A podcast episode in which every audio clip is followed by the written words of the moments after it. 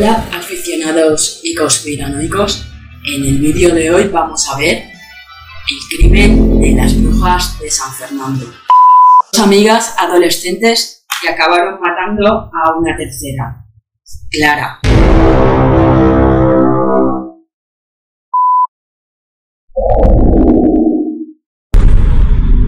Hacían muchas cosas de brujería, de juegos de estos satánicos. Hacía la ouija y que decía que Clara no era bruja, que no sé qué. Entonces las niñas que no estaban de acuerdo con ellas, pues se fueron retirando y quedaron ellas dos solas. Eran malvadas.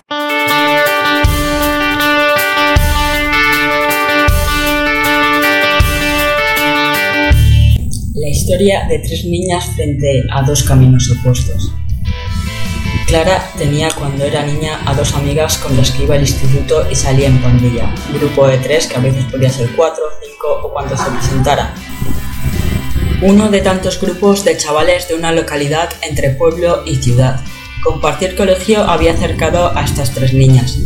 Clara y las que habían sido sus amigas se fueron convirtiendo en figuras opuestas al hacerse mujeres. Tenían cosas en común, pero cada vez más diferencias.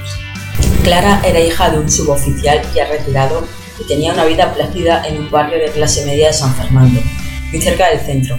La familia residía en unos bloques de piso en la nueva zona de expansión de San Fernando y a tiro de piedra de la zona de botellón para los más jóvenes, en la zona de La Ladrillera.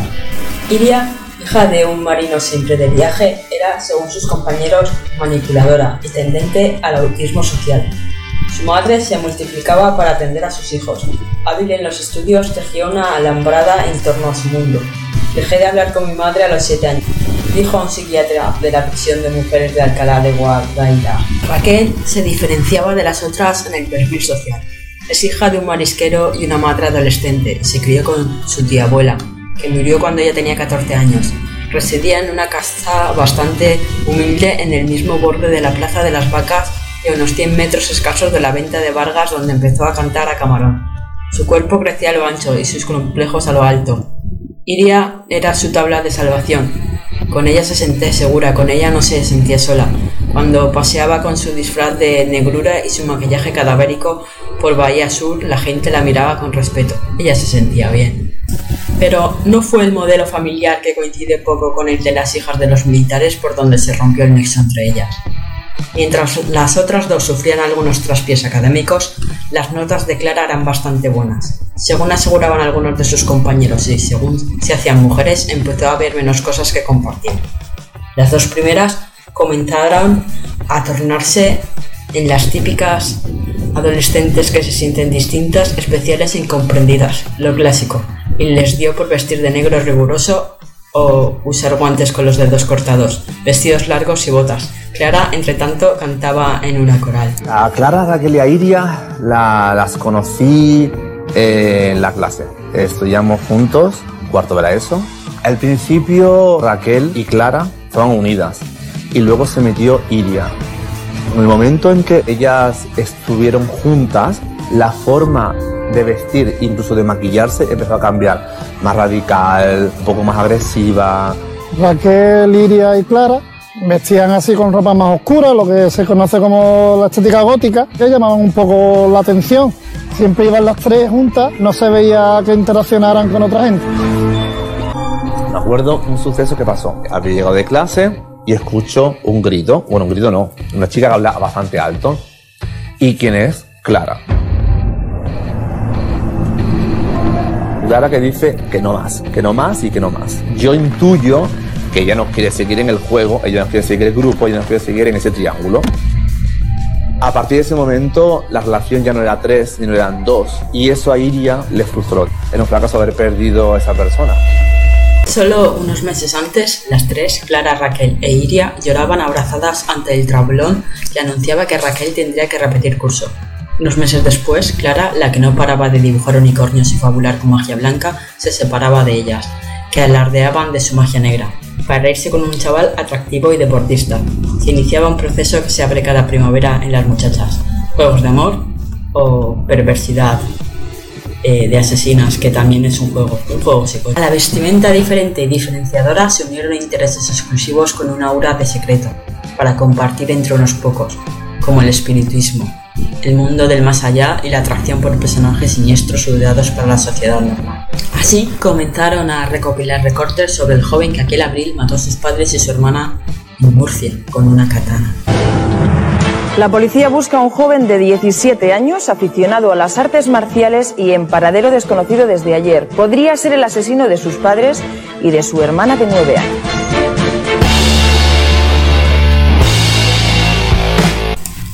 Las dos adolescentes se estaban acercando a un precipicio peligroso. La pérdida o alteración de la razón o los sentidos, no tan infrecuente a esa difícil edad, se iba convirtiendo en desconexión total con el mundo. El monstruo, el diferente, se convierte entonces en algo atractivo e incluso cercano, con el que se comparte algo, una inclinación que no es especialmente llamativa en adolescentes, como la afición desmedida hacia películas, literatura, simbología demoníaca, simple búsqueda de la diferencia. De ahí, nadie sabe cómo, para mal, el proceso pasó prácticamente desapercibido en sus familias. El marisquero se quejó del espiritismo que practicaba su hija, pero nadie en su entorno parecía sospechar las incongruencias que se pasaban por sus cabezas adolescentes y acabaron llevando a cabo en sus vidas.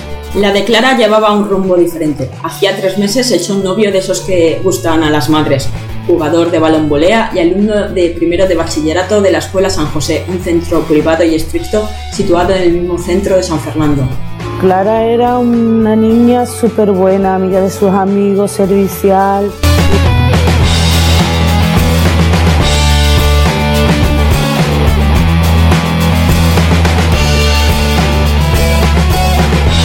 Era el primer año que yo daba clases. Era profesor de ética en aquella época.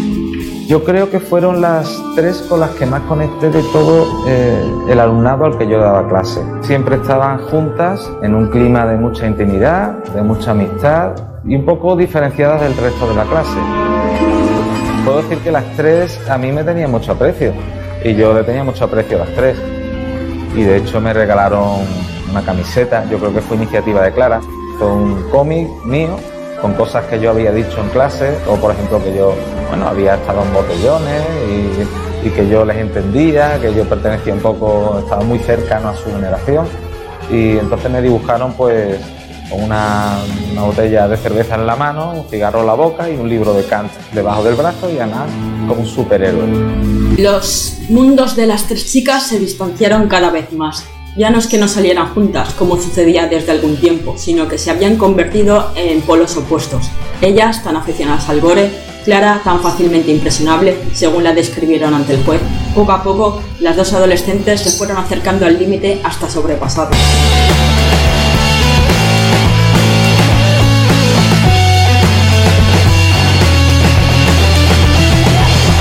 La policía ha detenido a dos adolescentes de 16 años que han confesado ser las autoras de la muerte a cuchilladas de otra joven en la localidad gaditana de San Fernando.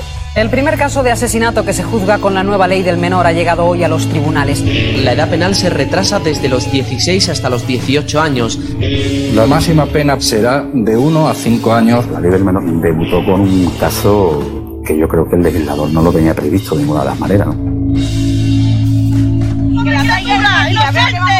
¡Cabrona! ¡Hija de puta! ¡Venid para acá! ¡Que te vamos a matar entre todos, hijas de puta!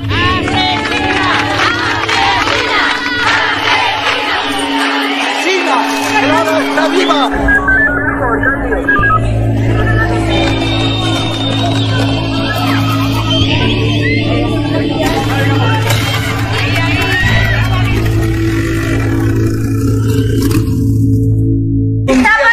te castigará lo que te va a colgar de mí toda la vida porque voy a ser tu asesina. Clara está viva. Un día antes de estas imágenes, el día del asesinato, Clara dejó a su novio Manuel antes de la cena para encontrarse con ellas porque Iria la había llamado para echar unas risas recordando sus correrías en común, salir juntas esa noche de nuevo. Clara estaba entusiasmada. A Manuel le parecía que ese día no tenía otra conversación. Había estado riendo de las veces en que había practicado la bruja con ellas. Manuel se marchó preocupado cuando la dejó, porque no le gustaban mucho esas amigas. Pensaba que eran una mala influencia para ella. A las nueve y media de la noche, Clara llamó a Manuel y le confirmó que salía hacia su cita con sus antiguas amigas. Le dijo también que iban a ir a un descampado conocido como El Barrero,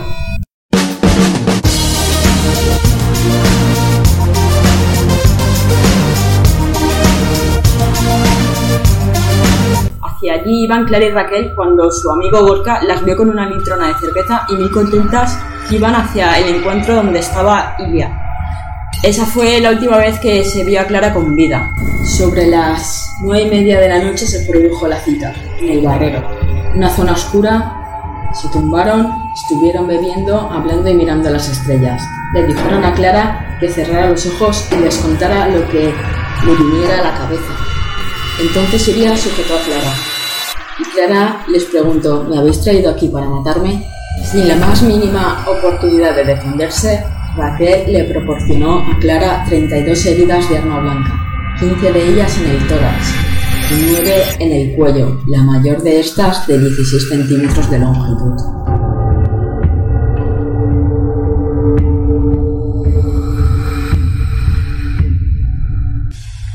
Alrededor de las ocho y media aproximadamente entro de incidencias en la comisaría de San Fernando. Hay un padre mm, denunciando la desaparición de su hija de 16 años. El padre de Clara eh, se encontraba realmente nervioso porque no estamos hablando de una adolescente que es habitual que se fugue, que tenga un comportamiento extraño. Hay que poner eh, todo el énfasis en encontrarla. Se había mm, interpuesto una denuncia por la desaparición de una chica joven. Y posteriormente me dicen que es que eh, había aparecido un cadáver en la zona del barrero. Cuando llegamos allí comprobamos que, que la persona fallecida era una chica adolescente con signos evidentes de violencia. Tenía muchísimas puñaladas, había sangre.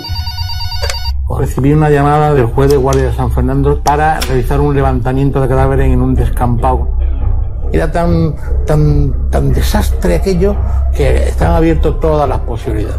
Que fuera un, un, varón o que era lo más lógico. De acuerdo con, con una primera eh, inspección del cadáver, no había habido signos de agresión sexual. Toda la policía junto con el juez se marcharon por San Fernando a distintos objetivos. Unos buscando al, al novio, otros buscando amigas, una de las cuestiones más importantes es la reconstrucción de las últimas 24 horas de la víctima. Al primero que interrogaron fue al novio de Clara, que contó que vio a Raquel e Iria muy contentas y bromeando y que les preguntó por Clara y ellas les dijeron que no la habían visto, que habían quedado con ella pero que no había aparecido y después él se fue a casa pensando que Clara estaría en otro sitio. Pero los amigos llevaron a la policía hasta Iria y Raquel nuevamente porque hubo amigos que sí que las vieron. A mí me gustaría saber un poco más, María, ¿vosotros conocíais a estas chicas? Sí. Y vamos, en un principio eran dos niñas normales, como cualquier compañera del instituto. Además, una de ellas mm, hasta se veía una chavala muy simpática, bueno, la otra también era más tímida y eso, pero vamos, que no se veía nada raro en ella. Hola Raquel. ¿Quieres matar? Lo haremos. Solo dime a quién. El asesinato de Clara fue planificado y premeditado por las dos, y a partir de ahora siempre estarían juntas. Esa misma noche, la del asesinato, hacen un pacto de amistad.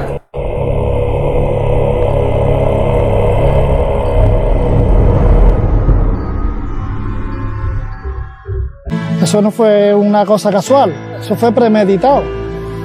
Y encima tuvieron reparo en contar y a decirle abiertamente lo que habían hecho y cómo lo habían hecho y por qué lo habían hecho. El adolescente tiene un problema de identidad, busca su autonomía, el ser uno mismo, el ser diferente. Recuerdo que un psicólogo amigo mío decía, desde luego si tienen algún problema de identidad ya no lo tienen, ya han dejado de tenerlo porque ahora tienen una identidad, ahora son asesinas.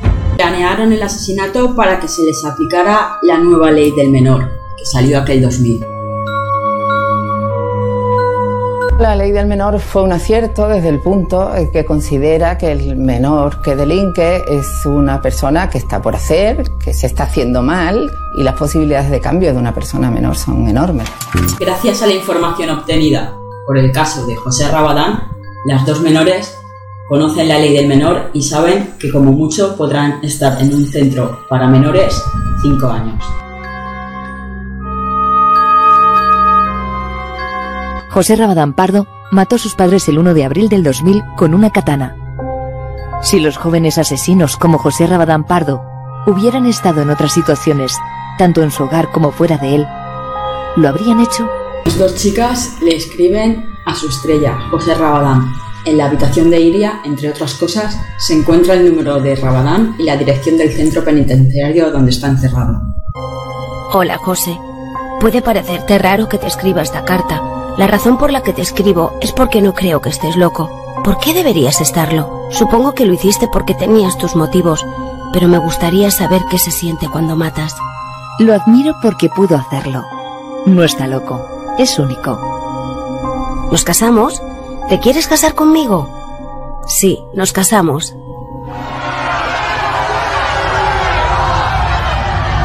Recibió estas cartas, pero lo hizo después del asesinato de Clara. Aseguró que de haberlas recibido antes les hubiera aconsejado que bajo ningún concepto lo hicieran. La culpa no es de los juegos, la música, ni las películas, pues yo me confieso seguidora de todo esto y aún no he matado a nadie. Además de las cartas se encuentra un diario en el que confiesa todas sus locuras y unos cuentos muy sádicos en los que se mata mucha gente. La máxima satánica es matar a las personas que te han dado la vida, tus padres. Los peluches al llegar a mis manos perdían los ojos. Se encuentra además más de 20 libros con contenido esotérico, además de en una caja una vela negra, un ángel en posición hacia abajo con las manos cortadas y unas cartas de tarot con las que habían reconstruido el crimen que iban a cometer. En su casa la policía encontró la carta que representaba a la doncella desplomada bajo la carta de la luna junto a la carta de la torre, como una burda dramatización esotérica del brutal asesinato de Clara García, que murió a la luz de la luna y a la sombra de la torre del cuartel de infantería de San Fernando, tan solo porque dos amigas adolescentes querían saber qué se sentía al matar. Además, encontraron una coartada que habían elaborado en el domicilio de Iria casi tres horas después del asesinato a su excompañera de clase y de la que habían sido buenas amigas en el pasado. Funcionó inicialmente. Las coartadas estaban manuscritas por Iria en unas cuartillas que la policía halló entre los cajones de su habitación. 9 horas salimos de mi casa. 9.10, 9.25 saludamos a Ángela y Manolo. Vamos a comprar al parque. Nos encontramos en la puerta. Llegamos a Sacramento. Comenzamos a beber. Hablamos de lo de Manu, en fin. A las 11 salimos de Sacramento y tú te caíste. A las 11 y 20 nos cambiamos para el cumpleaños.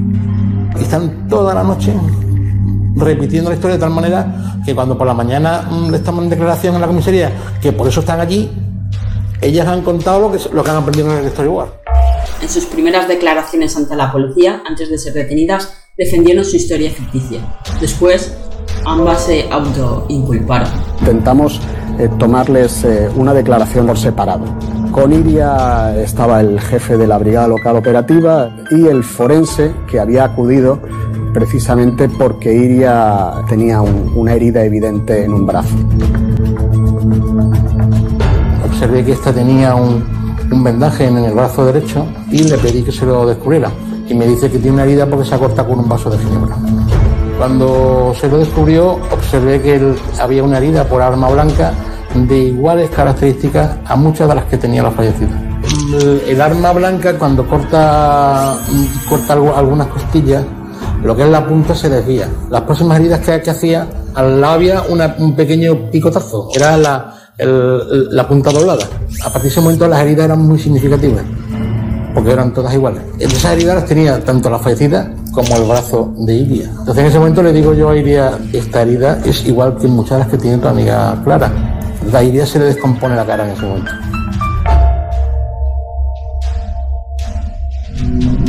En las cuartillas, las jóvenes habían escrito que se quedaron en el barrero hasta las 11 con el objetivo de pillar hachís, que después se marcharon hacia la zona de copas para buscar a unos conocidos que celebraban su cumpleaños. Pero lo que parece cierto es que entre las 10 y las 11 acudieron a sus casas para cambiarse de ropa. Los trajes sucios se los llevaron a casa de Iria, donde la policía los encontró al día siguiente lavados y tendidos, pero con restos de espigas de la misma zona. En el domicilio de Iria, nada más entrar, eh, yo recuerdo ropa colgada, porque se veía, había una ventana abierta y se veía ropa colgada. coincidía precisamente con las ropas que alguien nos había dicho que llevaban las niñas. La navaja la dejaron clavada en la maceta en una casa de Raquel. Hicimos una serie de mediciones con esquemas especiales que pudimos determinar la anchura que tenía el arma. Anchura que coincide con, la, con la, el arma que, que se nos exhibió. La madrugada se llevó por delante las coartadas y pentadas y al final Raquel confesó primero. Hablamos de muchísimas cosas y en un momento dado ella llegó a preguntar qué podría pasarle al que hubiese matado a Clara. En ese momento, eh, bueno, pues eh, todas las alarmas saltan.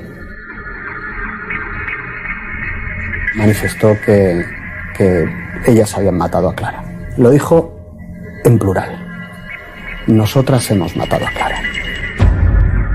Tras eso, yo me levanto, eh, me voy al otro despacho donde están el inspector jefe y el forense y a ambos les digo que no hace falta eh, hacer nada más, que hay que leerle los derechos a Iria que Raquel ha confesado. Entonces cuando le digo yo, si quieres contarme algo es el momento, porque el arrepentimiento, la colaboración espontánea son atenuantes, digo, y sería bueno que colaboremos. Y entonces me lo cuenta, me cuenta cómo pasa todo. Felia Luque García, inspectora del Cuerpo Nacional de Policía, hace la reconstrucción junto a las dos asesinas. Estamos en el montículo del Barrero. Han pasado muchos años y este camino que hice con Iri y Raquel mmm, no se me olvida, es como si lo estuviera reviviendo. Yo participé en la reconstrucción de los hechos. Estas chicas llegaron conducidas por la Guardia Civil, se monta un cordón policial, empieza hablando el juez, indica para qué estamos allí, voy a hacer el papel de Clara y simplemente ya ellas empiezan a marcar qué es lo que hacemos. Eh, dónde nos sentamos, en un momento dado nos tumbamos, miramos las estrellas, ellas consiguen que Clara de alguna manera se relaje. Ten en cuenta que ellas habían estado distanciadas. De alguna manera Clara la habría sorprendido aquella llamada. ¿Cómo me llaman ahora? ¿Cómo me llaman hoy? ¿Para qué? Una se pone a la derecha, otra a la izquierda. Y cuando nos incorporamos es cuando una de ellas, sin que Clara sospeche lo que se le viene encima, me sujetan por detrás, me tapan los ojos, no se está dando cuenta que la otra saca la navaja y directamente le da un, un hachazo en el cuello. Es cuando en aquel momento pues ya una se levanta, otra se mueve, eh, cómo empiezan a pincharle y, madre mía, son muchísimas las veces que pinchan aquel cuerpo, entre súplicas de Clara, que le está diciendo dejarme que me vaya. Iria mm, era la que le iba indicando un poco a Raquel que tenía que seguir, sigue. Yo creo que la palabra era sigue, sigue. Tenían pudor en aquel momento de todos los que estábamos allí en indicarnos cuál fue su actitud o reiteradamente cómo se dirigían sobre el cuerpo de Clara para seguir apuñalándola porque seguía con vida. Yo no lo noté. Sinceramente, yo no tuve esa sensación de que ellas se cortaran a la hora de relatar lo que allí había pasado. Yo había estado en la autopsia, eh, había visto su cuerpo, había visto los cortes, cómo aquello había acabado en una carnicería. Es un poco ponerse en la piel de Clara que tuvo que sentir aquella joven. Se te pone un poco la piel de gallina, ¿no? Según la declaración tomada a Iria, eh, ya habían intentado un asesinato en el centro comercial Bahía Sur. Una empleada se sintió intimidada cuando las dos niñas intentaron cortarle el paso. Avisó a seguridad que las vio sentadas en el mármol del lavabo, les preguntó qué hacían allí y le dijeron que estaban esperando a una amiga. Después las echó y las niñas se marcharon. Una compañera eh, me dijo que se sorprendió mucho porque a le cuadraban muchas cosas. Una de las cosas es que entre risas decían, jolín, que casi la semana pasada matamos a una embarazada en el Valle Azul, jajajaja. Ja, ja. Pues se lo tomó de broma, ¿no? Como que iba, ¿quién, en qué cabeza cabe que alguien se va a creer semejante cosa, ¿no? Pues fíjate tú que era verdad. Ambas actuaciones estaban pensadas, premeditadas y con un objetivo fundamental, matar. No se puede hacer con alguien desconocido y tal. Bueno, pues vamos a hacerlo en otro sitio en el que nos aseguremos el resultado. Yo estoy con ella un rato grande, escuchando otro relato y cuando ella termina, Dice ella, estoy cansada. Digo, siéntate porque no he dormido casi nada. Se sienta en el sofá y se echa a dormir en el sofá. El entierro de Clara fue multitudinario. En su instituto guardaron luto y todos los jóvenes recuerdan aquellos hechos. Si llega a estar todavía San Fernando, las matan, vamos. Se abalanzaban contra, contra ella. Lo decía, lo decía una y otra vez. Dice, es que si salen a la calle, es que la matan, es que la matan, es que la matan. La familia Iria se fue de San Fernando. La de la que él no tenía medios económicos. Se tuvo que quedar aquí, claro. Tenemos ya sentencia en el caso de las niñas de San Fernando. Se ha conocido hoy esta misma tarde. El juez las ha condenado a pasar los próximos ocho años en un centro especial de menores. La pena aplicada es la más alta que recoge la nueva ley del menor. Por decisión judicial, Iria y Raquel fueron puestas en libertad en 2006. De los ocho años de internamiento en el centro de menores, solo cumplieron seis. Tanto la familia de Clara como muchas otras familias españolas han exigido que las penas para menores sean más fuertes y no se les dé tan pronto la libertad. En la actualidad, Raquel tiene 36 años y vive con su pareja en una casa de campo a las afueras de Madrid. Trabaja en un hospital como celadora. Iria tiene 35. Es pedagoga y actualmente trabaja como profesora en una escuela infantil fuera de España.